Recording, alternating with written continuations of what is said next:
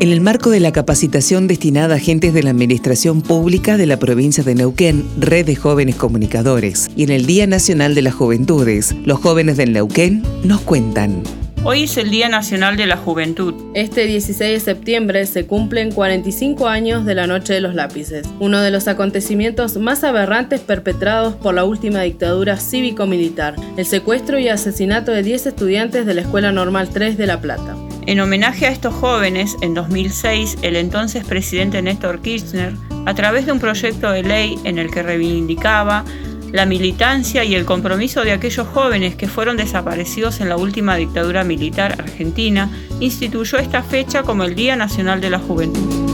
Neuquén adhirió a la ley nacional y el Consejo Provincial de Educación. Debe incorporar la fecha mencionada al calendario escolar e implementar actividades para difundir el acontecimiento referido a esta ley. Y por eso se expresan así.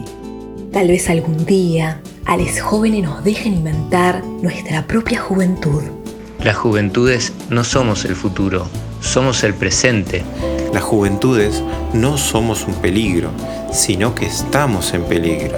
Las juventudes sabemos lo que no queremos, pero también sabemos lo que nos gusta. La juventud no es un defecto ni un problema, sino todas las personas no quisieran volver a ella. En el Día Internacional de la Juventud, desde la localidad de Cochico, en Neuquén, las juventudes decimos presente. Las juventudes dicen presente.